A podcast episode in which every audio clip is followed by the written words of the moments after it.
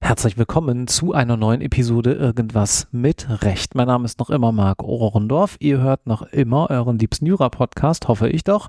Und heute spreche ich mit Carsten Bartels. Hallo Carsten. Hallo Marc, vielen Dank für die Einladung. Ja, danke, dass ich hier sein darf. Ich bin heute in euren Kanzleiräumen hier im schönen Berlin, mittendrin sozusagen. Und unser Meeting hat, ein kleine, hat eine kleine Historie, die ich gerne zu Beginn des Podcasts erzählen würde. Wir waren nämlich beide am Deutschen Anwaltstag in Wiesbaden im Sommer 23 und haben da einem Vortrag gelauscht. Liebe Grüße an diejenigen, die vielleicht auch dabei waren, wo es eigentlich um die Frage ging, warum finden Kanzleien nicht mehr so viel Personal? Und ich für meinen Teil, du wusstest sicherlich viel besser als ich, worauf du dich einlässt, hatte damit gerechnet, dass es um Berufsträger geht und es ging aber mehr um Renos Refas und die Diskussion glitt dann aber ab in Richtung, wie entwickelt sich eigentlich der Markt? Was ist das eigentlich mit der ganzen KI? Haben wir eigentlich Digital Natives, weil Menschen jünger sind? Können die besser mit digitalen Prozessen umgehen und wie sieht wertschätzende Führung in Kanzleien aus. Und da haben wir beide zumindest in diesem ganzen Digital-Track, ja Leute, da tut sich viel in den nächsten Monaten und Jahren ziemlich in dieselbe Richtung argumentiert und deswegen dachten wir uns, wir setzen uns heute nochmal zusammen. Jetzt hoffe ich, dass wir in den nächsten 30, 40 Minuten nicht nur in dieselbe Richtung argumentieren, aber wir werden es sehen. Fangen wir mal ganz vorne an. Du bist offensichtlich Partner hier bei der Kanzlei in Berlin, aber wie bist du denn da hingekommen? Ich bin 2012 Partner geworden bei HK2 Rechtsanwälte, äh, eine Kanzlei, die quasi ausschließlich IT-IP-Recht macht. Bin hier hingekommen, nachdem ich fünf Jahre eine eigene Kanzlei betrieben habe, die ich mit zwei anderen Partnerinnen, Partnern gegründet hatte. Und nach ein paar Jahren haben wir uns dann dazu entschlossen, dass wir da äh, die beruflichen Wege ein bisschen trennen ähm, und ich hier den, den Neustart gewagt habe. Und da das sowohl vom Setting her und vom Timing her und von der Nische, die ich da besetzen konnte, super gepasst hat, habe ich dann hier sozusagen mein, mein, mein, den, den Faden aufgegriffen. Und seitdem bin ich hier vor allem natürlich für, für IT-Recht, IT-Vertragsrecht, Datenschutz, IT-Sicherheitsrecht etc. zuständig und kümmere mich eben auch so ein bisschen um die Themen, die irgendeine Außenwirkung haben. Mhm. Wie bist du ins IT-Recht gekommen? Ich bin zum IT-Recht gekommen über eine Stellenausschreibung für eine studentische Hilfskraftstelle an der Freien Universität Berlin am Fachbereich Rechtswissenschaft. Da habe ich studiert und irgendwann wurde dort ein sogenanntes Webteam gegründet, zunächst mit Freiwilligen, mit ehrenamtlichen Studentinnen und Studenten, die sich darum gekümmert haben, damals den vor allem Professoren und Professoren das WWW äh, zu erklären und so ein bisschen auch die Lehrangebote ins Netz zu bringen und den Studierenden da auch ein Angebot zu machen. Das musste man nämlich damals äh, noch so ein bisschen erläutern und erklären. Das war noch kein Selbstläufer. Und dann gab es irgendwann die ersten zwei bezahlten Hilfskraftstellen. Da habe ich mich drauf beworben und seitdem war klar, dass ich unbedingt auf der Schnittkante zwischen Recht und Technik tätig werden ich dachte auch, ich würde in diesem Bereich landen. Und dann irgendwann habe ich eine Urheberrechtsvorlesung gehört. Und dann habe ich gemerkt, dass Teile unseres Rechts nicht für die digitale Ökonomie und das Internet unbedingt so ausgelegt sind. Ich war, ich war höchst frustriert. Das ist ein paar Jahre her natürlich und habe mich dann ganz schnell anders entschieden, weil ich irgendwie den Eindruck hatte, nee, und dann muss man den Leuten hier noch die technischen Zusammenhänge so erklären und das ist doch eigentlich alles total klar und dann ist das diese alte konservative juristische Welt und diese neue Technikwelt. Aber genau da kann natürlich auch der Reiz liegen, habe ich jetzt zehn Jahre, 15 Jahre später vielleicht auch verstanden. Wie ist denn das für dich? Was reizt dich denn so an diesem Rechtsgebiet? Na, an dem Rechtsgebiet IT-Recht reizt mich, dass es ein Querschnitts Thema ist. Das heißt, man hat als Anwalt da die Aufgabe, die verschiedenen Anforderungen zusammenzubinden. Erstmal für ein Verständnis zu sorgen, zu gucken, welche Bereiche sind überhaupt betroffen durch den Einsatz von bestimmten Techniken, durch den Einsatz bestimmter digitaler Vorgänge, Verarbeitungsvorgänge, äh, Funktionsumsetzungen etc. pp. Und das ist etwas, was mit einzahlt auf die Digitalisierung, auf die Technisierung der, der Abläufe in der Wirtschaft, der Abläufe in der Gesellschaft und da so ein bisschen vorne an der Front mit dabei zu sein, das macht Spaß, weil man kreativ tätig werden kann. Für mich war es nie eine Option, vorrangig als Anwalt prozessual tätig zu werden. Und im IT-Recht macht man das nicht. Im IT-Recht tut man gut daran, die Schieflagen in zum Beispiel IT-Projekten eben nicht gerichtlich klären zu lassen, sondern da klärt man so etwas außergerichtlich. Und im Umkehrschluss ist, die, ist der Hauptteil der anwaltlichen Tätigkeit im IT-Recht dann eben gestalterisch. Man macht Rechtskonformitätsprüfung, man berät zu Geschäftsmodellen, man prüft und bewertet Risiken, die man dann auch gegeneinander abschichtet.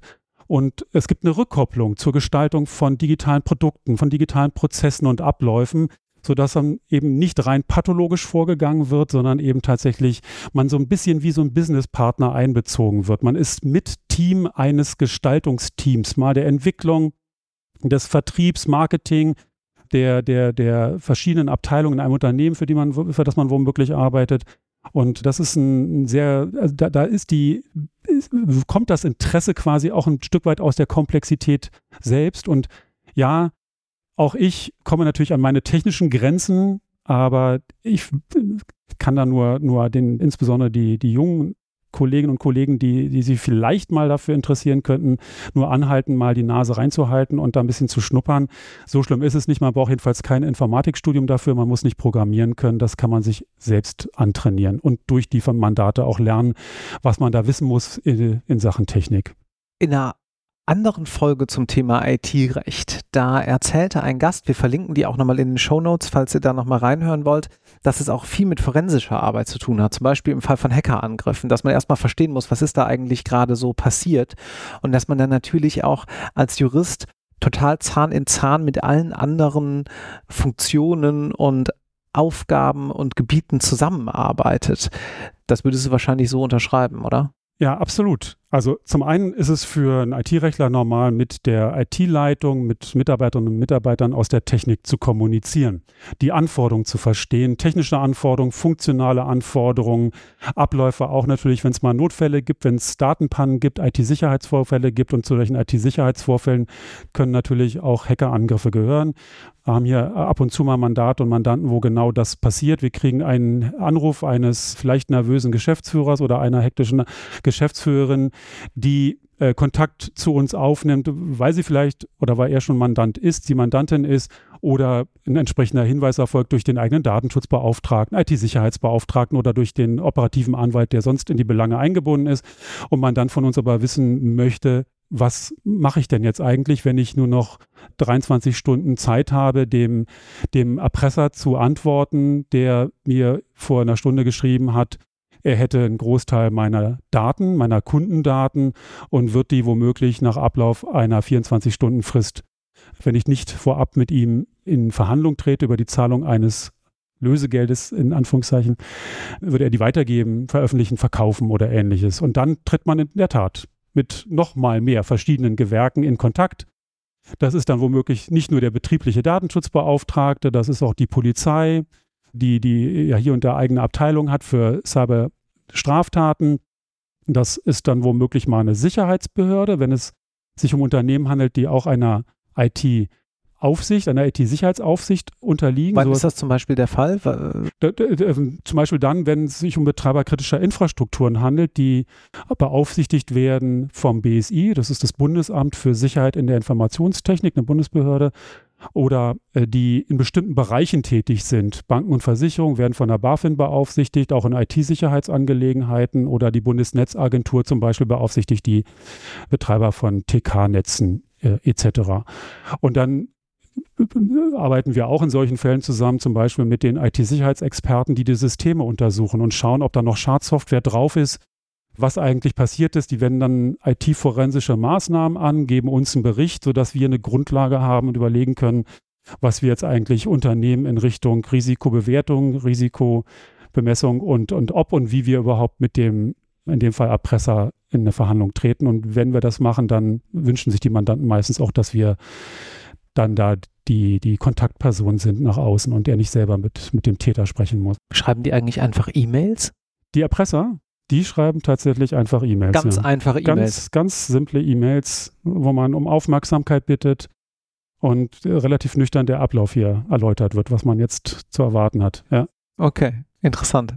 Dann bist du daneben noch auf ganz vielen anderen, ich hätte fast gesagt, Plattformen oder Hochzeiten tätig. Unter anderem bist du auch so ein bisschen in der Verbandsarbeit aktiv. Ne? Genau.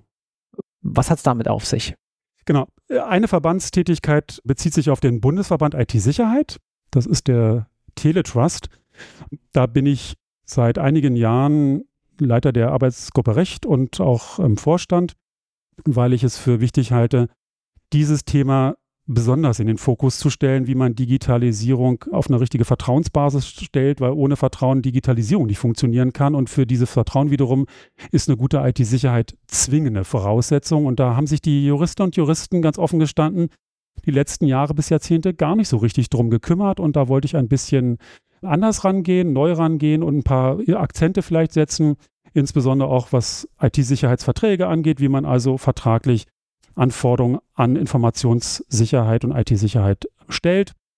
Habe dann ein Format entwickelt, den IT-Sicherheitsrechtstag und versuche mich auch sonst einigermaßen einzubringen. Und da haben wir zum Beispiel auch die Möglichkeit, auf die Gesetzgebung ein bisschen Einfluss zu nehmen durch eine klassische Verbandsarbeit. Bei der Verbändebeteiligung hat man ja die Möglichkeit, Entwürfe zu kritisieren. Man nimmt Stellung zu Gesetzesentwürfen. Und gerade das, weil du es ansprichst, machen wir jetzt gerade im Rahmen des quasi sich anbahnenden IT-Sicherheitsgesetzes des nächsten Jahres. Wir bekommen in 2024 ein neues IT-Sicherheitsgesetz.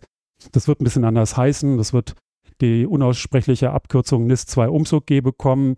Da geht es um die Umsetzung der europäischen NIS 2 Richtlinie. Das muss jetzt den Zuhörern und Zuhörern nicht, nicht zwingend was sagen, ist aber die europäische Vorgabe für die Mitgliedstaaten selber, die nationalen IT-Sicherheitsgesetze nachzuschärfen oder überhaupt entsprechend umzusetzen. Und da wird es um darum gehen, für sehr viel mehr Unternehmen gesetzliche IT-Sicherheitsanforderungen erstmals zu schaffen. Bislang sind vorrangig die Betreiber sogenannter kritischer Infrastrukturen betroffen von den IT-Sicherheitsgesetzen und das wird sich halt massiv ändern. Wir werden also nicht mehr über wenige tausend Gesetzesadressaten sprechen, sondern über ca. 30.000 verpflichtete Unternehmen.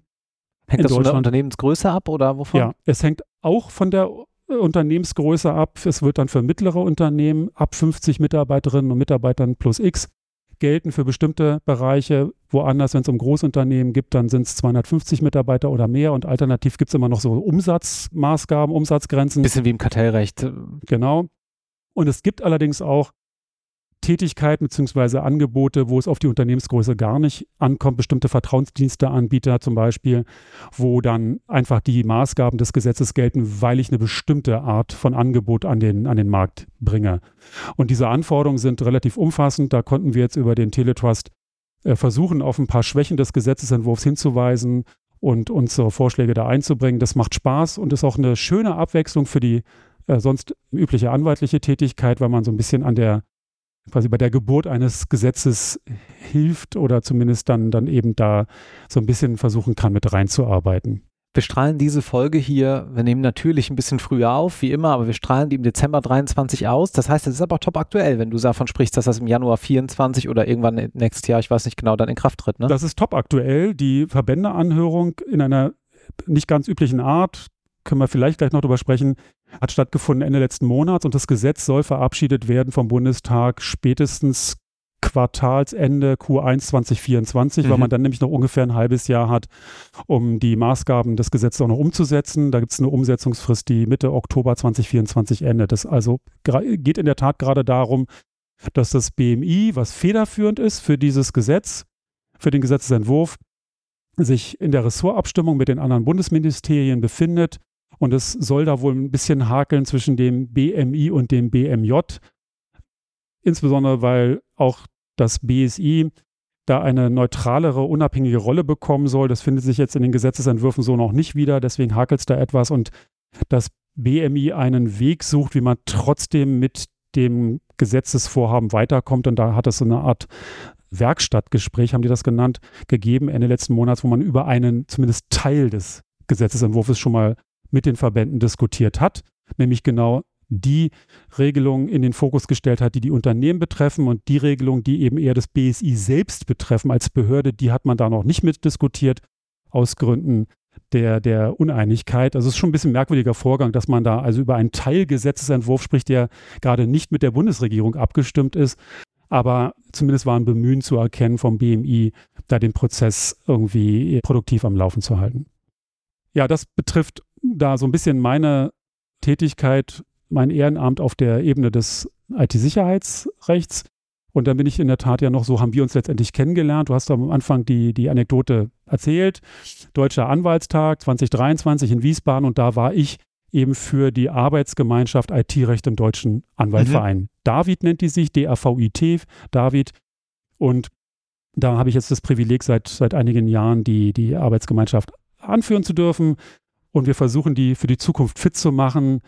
Wir sind nämlich eine relativ kleine Arbeitsgemeinschaft von ungefähr 800 Mitgliedern.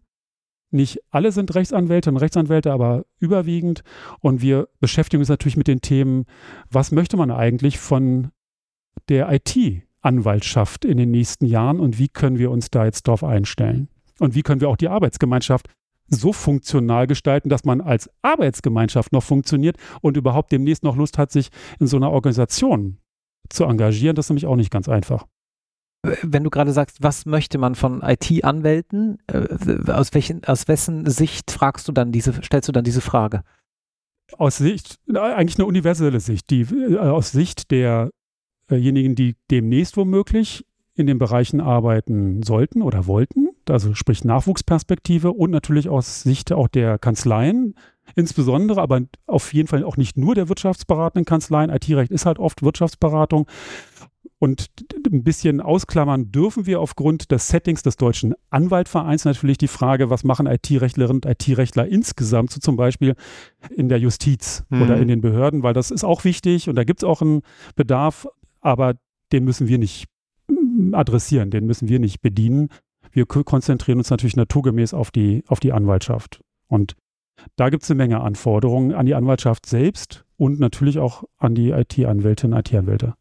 Da die meisten hier Zuhörenden, wenn man der Spotify-Statistik glauben darf, unter 35 sind, also vielleicht auch noch im Bereich so Ausbildung und wo geht die Reise mal hin, Lass uns mal ein bisschen was zu diesem ersten Punkt sagen, nämlich wann ist denn das IT-Rechtsdasein als Anwalt, das anwaltliche IT-Rechtsdasein, so müsste man formulieren, interessant und vielleicht können wir den Kreis auch noch ein kleines bisschen weiterziehen. Und wenn wir jetzt hier zu sehr generalisieren, dann seht es uns nach, nämlich wann ist eigentlich das Anwaltsdasein mit Blick auf IT-Entwicklungen in Zukunft noch interessant? Und ich glaube, da muss man vorher erstmal unterscheiden zwischen The Business of Law, dass auch einfach mit Rechtsberatung Geld verdient wird und sich diese Rechtsberatung auch durch Technologie ändert. Und der Frage, was ändert sich denn innerhalb der Beratung? Welche neuen Themen kommen dazu? Welche rechtlichen Regelungsgegenstände und so weiter? Hast du den Eindruck, dass diese Unterscheidung, sei es jetzt bei jung oder alt, dass die immer so trennscharf eingehalten wird? Mein, ich habe diesen Eindruck nämlich häufig nicht. Für mich ist es oft so, dass wir zum Beispiel über das Buzzword Legal Tech sprechen und dann ist es eigentlich ein ganz interessantes, eine ganz interessante Lösung auf der inhaltlichen Ebene, aber die verändert eben auch total die Frage, wie arbeiten wir? Wie verändert sich auch das Business of Law? Wie siehst du das? Du hast eine komplexe Frage angesprochen. Ich versuche das mal so ein bisschen abzuschichten für mich und du unterbrichst mich bitte, wenn du, wenn du in eine andere Richtung möchtest. Die erste Frage, die sich mir stellt, bei dem sich ändernden Rechtsmarkt und dem äh, sich ändernden IT-Rechtsmarkt und der, quasi der IT-Anwaltschaft ist, was sind eigentlich die Anforderungen auf der fachlichen Ebene, um demnächst noch beraten zu können mhm. und demnächst noch Anwalt äh, sein zu können. Da kommt jetzt nichts Verwunderliches. Wenn es ums IT-Recht selber geht, materiellrechtlich unterscheidet sich dieses Rechtsgebiet schon signifikant von einigen anderen Rechtsgebieten, weil sich in einer irrsinnigen Geschwindigkeit um mehrere Dimensionen teilweise etwas ändert. Siehe alleine in dem Bereich IT-Sicherheitsrecht, wo wir jetzt eine Welle von neuer Regulation sehen, mit der irgendwie umgegangen werden muss. Da gibt es noch keine Urteile dazu, gibt es noch keine Kommentare ernsthaft zu. Das heißt, wir haben da etwas vor uns, was rechtlich komplex ist, was technisch komplex ist und wir brauchen dann jemand, der es versteht und der es verstehen möchte und gleichzeitig da aber auch keine, keine äh, Hemmschuhe anhat, also nicht, nicht, nicht zu viel Sorgen hat, weil es eben Technikbezüge gibt. Gleichzeitig, wenn ich mir angucke, wie wir als Anwältinnen und Anwälte generell arbeiten, mal losgelöst von den IT-rechtlichen Skills, ist das glaube ich, ein No-Brainer. Das werden alle Zuhörerinnen und Zuhörer, glaube ich, bestens auch, auch selbst so schon einschätzen. Ist es wichtig, dass wir ein allgemeines, besseres IT-Verständnis bekommen und realisieren, wie sich ein IT-Einsatz demnächst wohl darstellen wird. Weil wenn ich erst weiß, wie er sich wahrscheinlich ausnehmen wird in Zukunft, ich meine Ausbildung, ich meine vielleicht sogar Karriereplanung, jedenfalls meine Tätigkeiten und Maßnahmen, die ich mir so zurechtlege und überlege, da so ein bisschen entlang dran hangeln kann. Und das betrifft insbesondere natürlich die Frage des Technikeinsatzes im Beruf selber und dort wiederum konkret Legal Tech. Gar keine Frage. Wir arbeiten hier mit Legal Tech selbstverständlich. Wir haben Tools, die uns in der täglichen Arbeit unterstützen. Mal ist es quasi trivial Legal Tech. Man könnte es auch einfach Software nennen. Und mal ist es schon etwas, was konkret auf die anwaltliche Tätigkeit einzahlt, was es auch vor kurzem so noch nicht gegeben hat. Kannst du das beides mal ein bisschen konkreter kurz machen? Ja, also für mich trivial, Legal Tech ist ein äh, Software-Kanzleiprogramm, wo ich genau das wiederfinde, was ich als Anwalt brauche, auch wenn die Benutzeroberfläche so aussieht, als hätte sie die letzten 20 Jahre verschlafen und ich müsste mal Sekunden drauf warten, bis, bis ein Response erfolgt. Das macht keinen Spaß in aller Regel, mit Software zu arbeiten, die sich eben wo, wo, wo Kanzleien die Zielgruppe sind. Da mag es mal eine Ausnahme geben, aber im Gro ist das leider immer noch so. Und andere Beispiele, ich will jetzt keinen, keinen Produktnamen nennen, aber sind Tools, die mich zum Beispiel konkret bei der Fragestellung unterstützen, bei dem Geben von Antworten unterstützen, bei der Zusammenstellung von Vertragsdokumenten unterstützen, bei der Kommunikation mit Mandanten unterstützen, beim Know-how-Management unterstützen oder womöglich auch beim Abarbeiten von massenweise Fällen oder jedenfalls gleichgelagerten Vorgängen, Abläufen und so weiter. Da kann ich Legal Tech nochmal in seiner besten Form einsetzen. Mal losgelöst davon, dass Legal Tech ja ein wirklich starker, großer Sammelbegriff ist. Es gibt natürlich auch Unternehmen, die man mit Legal Tech adressiert, wo dann das Geschäftsmodell ja nicht ist, ich verbessere meine Arbeit mit dem Tool, sondern das Tool selber das Produkt ist. Da, da können wir auch gerne nochmal drüber sprechen, aber das dürfte für die meisten Juristen und Juristen ja eine Randerscheinung sein. Ich glaube, bei uns beiden thematisch geht es ja heute eher um die Frage der anwaltlich, anwaltlichen Tätigkeit selbst. Und da sollte es keine Schwellen mehr geben, über die man sich sehr tiefen muss. Die Idee ist von vielen Kanzleien jetzt schon papierlos oder möglichst papierarm zu arbeiten und alles, was man täglich so tut, digital zu, zu tun. Das betrifft eben die Mandantenkommunikation bis hin zur Telefonnotiz, zu dem, was man sich hin und her schickt an Informationen. Das betrifft Freigaben, die man sich einholt vom Mandanten. Das betrifft Vergütungsvereinbarungen oder Abrechnungsfragen. Alles, was man auf der operativen und mandatiellen Ebene tut, wird wahrscheinlich in Zukunft digital werden oder ist es eben an vielen Stellen jetzt schon. Und diejenigen, die dann noch einen Schritt weiter gucken und vielleicht auch begeisterungsfähig sind für KI, für künstliche Intelligenz, die kommen nicht an der Erkenntnis vorbei, dass uns erstens im Alltag, so muss man sagen, und zweitens auch im beruflichen Alltag jetzt schon begleitet, teilweise unsichtbar und zukünftig noch deutlich sichtbarer begleiten wird. Viele Dinge kann eine auf KI basierte Anwendung jetzt schon besser als ein Mensch, gar keine Frage. Übrigens auch ein rechtlich super spannendes Thema durch den Entwurf der KI-Verordnung auf europäischer Ebene, aber das ist nochmal ein ganz anderes Thema.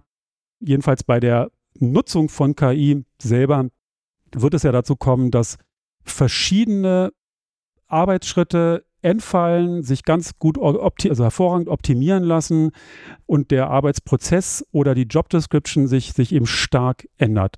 Punkt, Punkt, Ausrufezeichen. Ja, ja. Hier muss ich, äh, weil, da, also wir sind uns einig. Ich habe gerade genickt, deswegen muss ich, das sieht man oder deinem Podcast immer nicht. Also ich glaube, die Frage, wie sehr ändert sich juristisches oder anwaltliches, beziehen wir es mal besser darauf, weil der Rest ist, zieht nochmal Folgeprobleme mit sich wie sehr ändert sich anwaltliches Arbeiten durch KI? Ist die Antwort ja, sehr stark. Richtig. ja, Punkt. Also, dass wir einmal diesen Zwischenboden einziehen, weil ich glaube, die Frage muss man einfach mal in der Deutlichkeit beantworten. Und wenn ihr das anders seht, schreibt gerne eine E-Mail. Wir sind da offen für jede Debatte. Aber dass sich anwaltliche Arbeit durch KI rapide verändern wird, und zwar auch nicht erst in fünf Jahren, sondern innerhalb des nächsten Jahres. Jetzt denken wir nur mal alle ein Jahr zurück. Da kam gerade GPT 3.5. Richtig. Ja, und jetzt sitzen wir schon da. Microsoft hat den Copilot letzte Woche angekündigt und wir können innerhalb unserer gewohnten Tools Word, Excel, PowerPoint und, und Outlook und Teams irgendwie jetzt schon die KI wirklich sehr viele Prozesse optimieren lassen. Das kommt. Punkt. Ja. Folgefrage dann an dich. Also erstmal, dass wir das sozusagen hier etabliert haben. Folgefrage. welche Skills sind denn dann noch wichtig? Oder was ist denn dann in Zukunft wichtig für Anwältinnen und Anwälte, jung oder alt? Äh, vielleicht kurze Vorbemerkung. Also was wesentlich und wichtig bleibt, sind die Skills, die man schon immer als Anwalt oder Anwältin gebraucht hat. Davon möchte ich jedenfalls nichts wegstreichen. Wichtig ist nach wie vor, und es bleibt auch so, eine sehr gute juristische Expertise, sehr gute juristische Kenntnisse, verbunden hoffentlich mit dem Willen, auch gute, sehr gute juristische Ergebnisse zu produzieren. Denn es wird sich bis auf weiteres nicht ändern, dass sich die Ergebnisse, die eine KI produziert, auch prüfen muss. Genau. Und das, das muss ja, ich können. Das muss jemand können. Ja, das muss jemand bewerten und es muss vor allem natürlich dann auch jemand verantworten und irgendjemand wird dann auch dafür haften müssen oder vielleicht sogar wollen, aber dafür muss man eben die Bewertungsmöglichkeit behalten. Und da muss man auch wieder unterscheiden. Ne? Ich bin da ganz bei dir. Wer trägt die Verantwortung? Es gab diesen Fall dieses Jahr im Sommer. Da hat irgendein Anwalt in den USA ChatGPT irgendeinen Fall gegeben. ChatGPT hat halluziniert, hat da eine Quelle reingeschrieben, die gab es so nicht. Äh, das liegt aber, das ist dumm, das dann bei Gerichte einzureichen. Nur jetzt überlegen wir uns mal gerade, der hätte das nicht von ChatGPT schreiben lassen, sondern von einer Referendarin oder einem Referendar und die Quelle wäre falsch gewesen. Das wäre genauso grobe Fahrlässigkeit. Richtig. Punkt. Genau. Die ja. Verantwortlichkeit bleibt natürlich so, wie sie ist, ja. egal ob man nicht, ob man, ob man Menschen einsetzt oder ob man gute Technik oder schlechte Technik einsetzt. Und das müsste auch jedem klar sein. Wichtig dafür, wir sprachen ja gerade über die Voraussetzung, ist, dass man ein Grundverständnis mitbringt darüber, wie diese Technik überhaupt funktioniert. Das heißt nicht, dass man darin Experte oder Expertin werden muss, aber man muss ein Grundverständnis haben und das darf dann auch mal lückenhaft sein, das darf man dann auch updaten müssen, aber wir müssen ja von irgendeiner Basis ausgehen und nach zum Beispiel meiner Kenntnis ist es so, dass die allermeisten KI-Anwendungen, auf die zumindest ich jetzt tatsächlich zugreifen kann, noch nicht Logik können. Die können eine Wahrscheinlichkeit errechnen und danach Zeichen für Zeichen für Zeichen hinsetzen mit ganz teilweise großartigen und spannenden Ergebnissen, aber sie haben eben kein semantisches Verständnis über den Regelungsinhalt, zum Beispiel selbst. Wir sind aber natürlich in einer in einer, auf einer Ebene, wo sich Entwicklungen rasant bewegen und in ein paar Monaten sprechen wir vielleicht über dieses Thema schon wieder ganz anders. Diejenigen jedenfalls, die in der Anwaltschaft Vorträge über KI halten, müssen den Vortrag ja sprichwörtlich alle, alle acht Wochen anpassen, weil man äh, schon bei den Beispielen ansonsten veraltet, aber eben auch bei dem, was die Technik wirklich inzwischen dann schon wieder dazu gelernt hat. Wir haben unglaublich, unglaubliche Technologiesprünge. Wir wissen dass wir uns nicht mehr auf Bilder verlassen können, weil die KI Bilder generieren kann, die einem Original quasi nichts nichts nachstehen und Menschen zeigen, wo wir dachten, das sei dann auch wirklich die Person, die da vorgeblich eben gezeigt wird. Dem ist vielleicht nicht so. Das können Bewegtbilder, Videos sein, wo man sich nicht mehr sicher sein kann, dass derjenige, der, der da zu sehen ist, auch sich jemals vor, die, vor der Kamera bewegt hat. Bei Audioaufnahmen etc. pp. Das heißt, wir kommen da in eine ganz neue Sphäre von technischen Möglichkeiten und meine Erwartung wäre, dass die Anwaltschaft und auch die junge Anwaltschaft sich damit intensiv auseinandersetzt, weil es eben das eigene Arbeiten betrifft und weil es natürlich auch die Beratungssituation betrifft. Wir können und müssen mit äh, Risiken eben dann an, anders umgehen, als es bislang der Fall war und gleichzeitig auch schlicht anerkennen, dass die KI an vielen Stellen deutlich besser und präziser sein wird, als wir es jemals können werden. Die, die KI wird die Rechtschreibung besser können als wir. Sie wird Fehler schneller finden. Sie wird sie konsequenter vor allem finden. Sie wird äh, einen viel größeren Quellenfundus auswerten können, als wir das jemals in der gleichen Zeit tun könnten. Also der Zugriff auf die Masse der Daten wird viel größer sein. Und das bedeutet zum Beispiel, dass für verschiedene Berufsträgerinnen und Berufsträger, aber auch im Sekretariat zum Beispiel in einer Kanzlei, in einem juristischen Arbeitsumfeld sich sehr viel ändern wird, wenn es um Verfassen von Entwürfen geht, für Gutachten, Schriftsätze, äh, besagte Kommunikation mit Mandanten. Und es wird nicht dabei bleiben, dass es dann um Text geht, sondern da geht es eben auch irgendwann um Telefonate, da geht es um Chatbots, die dann mal besser und jetzt vielleicht noch nicht so gut, aber eben später dann nahezu perfekt funktionieren werden, die Informationen vorstrukturieren, den Teil vorwegnehmen und sogar abarbeiten, der sich abarbeiten lässt, der sich trennen lässt, der eben da anknüpft, wo man vielleicht auch nur ein geringes Risiko hat oder wo man intern dann die Arbeitsschritte so zuteilt, dass nicht mehr jeder das tut, was er, was er jetzt tun muss. Und in der Tat, und das ist, finde ich, darf so der kleine Brückenschlag zu der Anekdote auf dem Deutschen Anwaltstag hat uns beide, glaube ich, an dem Nachmittag etwas schockiert. Ich hatte übrigens die gleiche Erwartung wie du. Ich dachte, offen gestanden auch, es würde um eine Veranstaltung gehen, wo es um den juristischen Nachwuchs ging. Nein, es ging aber um den Nachwuchs auf der Refa-Reno-Seite und dann der, der Einwurf dort vom Panel kam, naja, über KI müssen wir hier nicht sprechen, das können wir noch mal in zehn Jahren machen. Und ja. da ist mir dann so ein bisschen meine anwaltliche Hutschnur geplatzt und habe mir erlaubt, da mich, mich mal verbal einzuschalten, weil ich das wirklich für höchst schwierig halte. Ich habe übrigens mit der Kollegin, die das geäußert hat, im Nachgang darüber gesprochen und äh, wir haben das geklärt, das Thema. Sie, sie, sie sieht es auch, glaube ich, ein bisschen anders oder hat es jedenfalls ein bisschen anders gemeint. Und da muss man sich ehrlich machen. Da ehrlich machen, es wird sich massiv auf die berufliche Tätigkeit ausüben, aus, auswirken an verschiedensten Stellen. Und um noch die, die Riege der Anforderungen an die Anwaltschaft insgesamt ein bisschen abzurunden, ich würde mir natürlich auch wünschen, dass der Nachwuchs daran denkt, insbesondere bei einer wirtschaftsberatenden Tätigkeit später als Anwältin, als Anwalt, ist wichtig, auch für Wirtschaft einen Blick zu haben.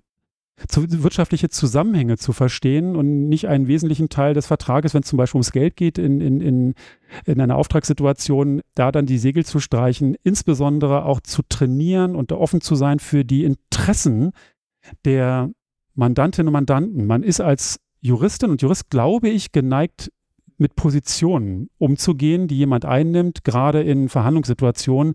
Aber die Interessen zu erfragen, die Interessen zu verstehen, das ist dann in der Tat nochmal was ganz anderes. Und wir haben im kurzen Vorgespräch ja auch über Verhandlungssituationen gesprochen. Das natürlich auch nach wie vor mit KI, die im Hintergrund vielleicht eine, eine große Rolle spielen wird. Äh, ähm, ChatGPT hat ein äh, eigenes GPT-Modell, The Negotiator. Ja, ne? ja. Funktioniert gar nicht so schlecht. Also ja. zumindest die ganze Verhandlungstheorie ist da schon eingeflossen, aber er setzt natürlich gerade da das Zwischenmenschliche dann doch nicht. Äh, das wird, das wird er tatsächlich, oder das werden die, die Anwendungen soweit nicht, so schnell nicht ersetzen können. Und vor allem muss man ja erstmal dahin kommen, ja. eine Verhandlungssituation richtig vorbereitet zu haben. Genau. Und das lernt man weder im Studium noch im Referendariat. Also da äh, würde ich mir wünschen, dass wir auch äh, zukünftig sozusagen einfach irgendwie so, so ein bisschen den, den Fokus drauf, drauf halten. Und letzter Punkt dazu, der, dem, dem, dem Nachwuchs sollte klar sein, dass die Fachgebiete der Universitäten kein Abbild sind der Tätigkeiten, die es am anwaltlichen Markt gibt. Lass uns dazu gleich nochmal kurz gerne. was mehr sagen. Ich würde gerne einen Punkt aufgreifen, den du gerade angesprochen hast. Also wir sind uns einig, die anwaltliche Arbeit wandelt sich. Das, wie wir arbeiten, wandelt sich, aber auch das, worin wir beraten, wandelt sich stark. Die, du hast es gerade angedeutet, KI hat natürlich auch einen riesigen Einfluss auf den Beratungsbedarf, materiell, ne, weil sich da viel ändern wird. Und wir haben noch keine KI-Verordnung, aber das strahlt ja jetzt schon auf alle möglichen anderen Rechtsgebiete aus, das Thema. Wir haben da sehr viele Geschäftsmodelle, die sich wandeln auf Mandantenseite. Wir haben da einfach viele neue Themen. Ich will noch einen Punkt betonen in der, weil wir viel, habe ich jetzt Zuschriften bekommen in letzter Zeit, sag mal, muss ich mir da eigentlich Sorgen machen um meinen Job? Ihr habt doch immer gesagt, demografischer Wandel und das ist doch eigentlich alles gerade eine ganz gute Zeit, ja? Nein, Punkt. Muss man nicht. KI aus meiner Sicht, also das hier ist natürlich nur eine Meinung, aber aus meiner Sicht ist erstmal der demografische Wandel nicht weg und wir haben viel Technologie, die vielleicht auch viele repetitive Arbeiten ersetzen kann und wir können hochqualifiziertere Leistungen und Arbeiten dann durch Menschen erbringen. Das ist eine gute Nachricht. Und zum anderen ist dieser ganze Wandel, der da gerade ja auch stattfindet, ein ein neuer Markt und, und neue Entwicklungen, die wieder neuen Beratungsbedarf nach sich ziehen. Also wenn man mal zurückdenkt an zum Beispiel Covid, der Anwaltschaft ging es im Großen und Ganzen ganz gut währenddessen, weil allein die ganzen neuen Regelungsbedürfe, die durch so eine Pandemie entstanden sind, natürlich auch wieder Beratungsbedarfs nach, nach sich ziehen. Und wir haben eigentlich in jeder Krise und in jeder starken Veränderung, ich sage nicht, dass es eine Krise ist, ich sage, das ist eine starke Veränderung, aber eine Krise ist eben auch eine starke Veränderung, haben wir als Anwaltschaft meistens ganz gut zu tun im ja. Großen und Ganzen, ja. Und ich glaube, da wird sich auch so schnell nichts dran ändern. Also bitte, wenn wir immer davon sprechen hier, weil es wird auch das nächste Jahr sicherlich prägen, dieses Thema. Wir werden häufiger hier im Podcast über KI und Co. sprechen. Deswegen mal so grundsätzlich vorneweg. Wenn wir darüber sprechen, dass was wegfällt und dass sich was verändert, dann heißt das immer auch, da entstehen neue Bedarfe und insgesamt haben wir, glaube ich, wirklich als Branche ziemlich gute Aussichten, was die Zukunft angeht. Das kann ich nur in mehrfacher Hinsicht unterstreichen und ich würde mal versuchen, da noch so ein paar, Fett, paar, paar Facetten ranzukleben. Erstens muss man sich vergegenwärtigen, dass die Zahl der Anwältinnen und Anwälte stetig abnimmt und nicht zunimmt. Als ich noch in der Ausbildung war, äh, sprach man von der Anwalt Schwemme. Und die Anwälte und Anwälte haben tatsächlich, wenn sie auf den Arbeitsmarkt gekommen sind, Sorge gehabt, ob und welchen Job sie dort bekommen. Diese Sorge muss man als Anwältin, als Anwalt, aber auch als Juristin und Jurist ohne eine Anwaltszulassung in aller Regel nicht mehr haben. Es kommt in vielen Bereichen auch nicht mehr so stark auf die Noten an, wie das noch vor längerer Zeit der Fall war. Übrigens persönliche Anmerkung, mir sind Noten nicht ganz egal, aber fast egal. Wenn ich zum Beispiel durch zusätzliche Skills nachweisen kann, dass ich in einem bestimmten Rechtsgebiet schon was drauf habe, dann kann das das auch äh, hervorragend ausgleichen. Und man muss sich vergegenwärtigen, dass, wie du es gesagt hast, der Beratungsbedarf insgesamt nicht abnimmt, sondern zunimmt. Die Faktoren dafür sind vielfältig. Das dürfen wir, glaube ich, mal aber als, als These so, so stehen lassen. Kurze Zahlen. Wir haben in Deutschland ungefähr 165.000 Anwältinnen und Anwälte. Von diesen 100.000, äh, von diesen 165.000 sind aber nur 100.000 auch beratend am Markt verfügbar. Die anderen 65 sind nämlich entweder im Unternehmen und haben dann eben nur einen Mandanten, nämlich den Arbeitgeber, können also nicht ganz frei beraten oder gar nicht frei beraten oder sind vielleicht nicht mehr wirklich aktiv, so, so wie es vielleicht dann mal geschieht, wenn man langsam altersbedingt ausphasen möchte. Von diesen 100.000 Aktiven sind momentan circa 800 organisiert in der Arbeitsgemeinschaft IT-Recht im Deutschen Anwaltverein, also in meiner David. Das ist nicht viel. Mal unterstellt, es sind nicht 800, die ja nur organisiert sind, es sind immer auch ganz viele IT-Rechtlerinnen und IT-Rechtler irgendwo, die eben sich nicht in so einem Anwaltsverein treffen möchten. Dann reden wir wahrscheinlich irgendwie zwischen dreieinhalb und viereinhalbtausend Anwältinnen und Anwälten, die IT-Recht in Deutschland machen. Ich schätze mal, es sind um die vier. Wir haben gerade so eine Art Studie beauftragt in der David, einen Monitor IT-Rechtsmarkt, den wir im nächsten April veröffentlichen werden. Da gucken, ob ich dann da richtig liege mit meiner Schätzung. Aber so die Größenordnung wird es wahrscheinlich werden. Das ist für den gesamten Beratungsbedarf in Sachen Digitalisierung, Technisierung wirklich grandios, um nicht zu sagen grotesk wenig. Lass mich eine Zahl einwerfen. Der Rechtsberatungsmarkt B2B, also beziehungsweise an der wirtschaftsrechtlich beratende Markt in Deutschland ist 20 Milliarden groß. Nur mal noch eine andere Zahl reinzuwerfen dazu, ja. Und ja. bei der Frage, die ich mir beantworten muss, wenn ich jetzt mein zweites Staatsexamen vielleicht gemacht habe oder sogar noch vor, der, vor dem zweiten Staatsexamen mich frage, mache ich das überhaupt, dann möge man sich doch selbst mal kritisch hinterfragen, worauf kommt es mir denn eigentlich an? Ich höre, aus der eher jüngeren Generation, dass es auf, auf, auf natürlich, es gilt übrigens für alle, auch für die Älteren, auf Selbstwirksamkeit soll es ankommt, also auf den Sinn und den Zweck. Es soll Spaß machen, ich möchte damit Geld verdienen und es kommt auf Sicherheit an.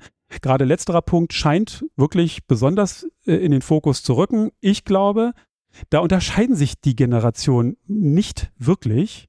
Es ist bloß die Frage, wie man meint, Sicherheit bemessen zu können und wie man den Maß von Sicherheit feststellt.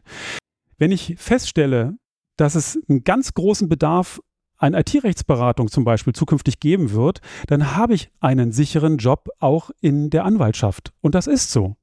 Wir haben zukünftig eine massive Unterversorgung am Markt der IT-rechtlichen Beratung, gerade wenn es nochmal spezieller wird in verschiedenen Bereichen. Es sind einfach massiv zu wenig, die unter andere Unternehmen und dann eben auch Behörden und öffentliche Einrichtungen und so weiter beraten können. Das, deswegen wenn ich das so sagen darf, geht nicht in die Richterschaft, geht nicht in die Behörden alleine, weil ihr glaubt, dass es da sicherer ist, sondern macht das andersrum. Man stellt sich möglichst, wäre jedenfalls mein Ansatz, zu die Frage, nicht in welchem Rechtsgebiet alleine möchte ich tätig werden, sondern wie möchte ich arbeiten? Wie soll denn mein Alltag aussehen? Wie selbstbestimmt muss er sein? Wie flexibel muss er sein? Wie technisch darf es denn werden? Und wie kooperativ, wie sehr im Team möchte ich arbeiten. Und wenn ich dann noch mich ganz offen frage, wie viel Geld ich dabei verdienen möchte, dann komme ich wahrscheinlich zu einer ehrlicheren Antwort, zu einer direkteren Antwort, was für mich der richtige Job ist, als es allein über diese Scheinsicherheit des Beamtentums oder des, des, des Angestellten-Daseins eben, eben zu lösen. Ich möchte überhaupt nichts disqualifizieren. Man kann überall glücklich werden. Ich möchte bloß nochmal in den Fokus stellen, was die Vorzüge auch der Anwaltschaft sind, weil ich manchmal den Eindruck habe, dass wir mit Argumenten ausgespielt werden, die einfach noch nie zugetroffen haben oder nicht mehr zu oder nicht zutreffen müssen, jedenfalls. Man kann in der Anwaltschaft auch in Zukunft noch massiv auf den eigenen Arbeitsplatz einwirken.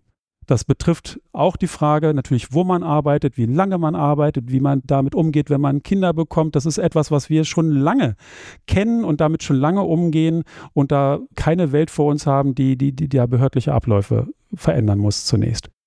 Also Werbeblock abgeschlossen, was die Anwaltschaft angeht. Dann lass mich das aber nutzen ja, und okay. eine Überleitung bauen zu dem, was du eigentlich eben ansprechen wolltest. Und dann können wir vielleicht auch so thematisch schon halbwegs auf die Zielgerade einbiegen. Du hattest eben die juristische Ausbildung kurz angeschnitten. Und die ist ja nun mal immer noch die Befähigung zum Richteramt.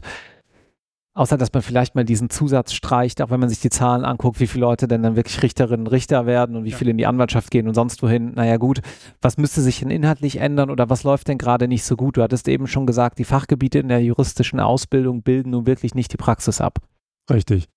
Naja, es gibt natürlich Rechtsgebiete, die sind sehr wichtig, auch Lehrangebote, Vorlesungen, Seminare, um mal den juristischen Blick zu konturieren, zu schärfen, um auch über Tellerränder zu blicken. Und auch die möchte ich hier nicht in, in ein, ein, ein schlechtes Licht drücken, sondern ich möchte nur, nur dafür werben, dass man sich für die berufliche Gestaltung, also für die, auch für die eigene Karriereplanung, eher überlegt, was die Praxis für Anwendungsbereiche bietet. Und diese werden halt nicht definiert durch das Lehrangebot von Universitäten, egal wie gut die Universität ist. Beispiel. Das IP-Recht, also das Recht, wo es um das Intellectual Property geht, ist dem IT an verschiedenen Stellen natürlich nahe. Und es gibt große Schnittmengen, zum Beispiel im Software-Vertragsrecht, wo es um die Einräumung von urheberrechtlichen Nutzungsrechten geht. Gar keine Frage. Der Zulauf zu IP scheint mir häufig größer zu sein an den Universitäten als zum Bereich IT, was natürlich auch daran liegt, dass es häufig gar kein IT-rechtliches Lehrangebot gibt. Und trotzdem gibt es natürlich einen IT-Markt. Es gibt quasi einen, eine Branche der IT, aber es gibt quasi keine IP-Branche. Man kann natürlich überlegen, ob bestimmte ja, Teilbereiche dann vielleicht Patent Litigation vielleicht. ja, Ja. genau. Und natürlich, wenn es um, um Medienrecht geht, Urhebermedienrecht, dann habe ich natürlich auch große Verlagsthemen. Ich kann über Film, Funk und Fernsehen sprechen. Manche zieht es vielleicht äh, unter dem Gesichtspunkt der, der, des Celebrity-Gedankens ins Medienrecht. Das ist auch alles fair. Aber wenn ich sozusagen nachher eine Branche ad adressieren möchte oder einen bestimmten Bereich in der Wirtschaft oder auch eben in der Digitalisierung, dann macht es Sinn, mal die Perspektive zu wechseln. Und dazu kann es Sinn machen, auf Veranstaltungen zu gehen, Veranstaltungen, die die Thematik von verschiedenen Perspektiven beleuchten. Dazu kann es Sinn machen, sich den, mal, also den Kontakt mal aufzunehmen zu den diversen, vielleicht Arbeitsgemeinschaften im Deutschen Anwaltverein oder anderen Organisationen, die sich auf bestimmte Bereiche spezialisieren, auch mal die Branchen ein bisschen kennenzulernen und dann vielleicht auch mal auf, auf Ebene eines möglichen Mentorings zu überlegen, wer kann mir denn eigentlich wirkliche Insights geben? Wer kann denn mal ein paar Tipps geben, wenn ich zum Beispiel den ersten Artikel mal veröffentlichen will, um zu gucken, ob das so ein, was für mich ist und ob ich da mich vielleicht gerade so richtig austobe und, und da vielleicht auch weiter Fuß fassen möchte. Und da gibt es so viele rechtliche Bereiche, wo noch so viel unausgeschrieben ist und man vielleicht nur den richtigen Impuls braucht und man mit relativ wenig Aufwand auf dem richtigen, spürbaren, erkennbaren, sichtbaren Weg ist zu einer Spezialisierung, auch wenn die als solche noch ein Weilchen entfernt. Jetzt hast du dich reingeritten. Jetzt gebe ich nämlich unseren Zuhörern den Tipp, dass ihr jetzt auf irgendwas mit recht.de slash 198 geht, da nach unten scrollt und da findet ihr natürlich Carstens LinkedIn-Profil verlinkt und dann wirst du bestimmt ganz viele nette Mentoring-Anfragen bekommen. Gerne, kein Problem. Vielen herzlichen Dank, Carsten. Das war sehr nett mit dir heute zu plaudern. Sehr, sehr gern. Vielen Dank. Tschüss. Ciao.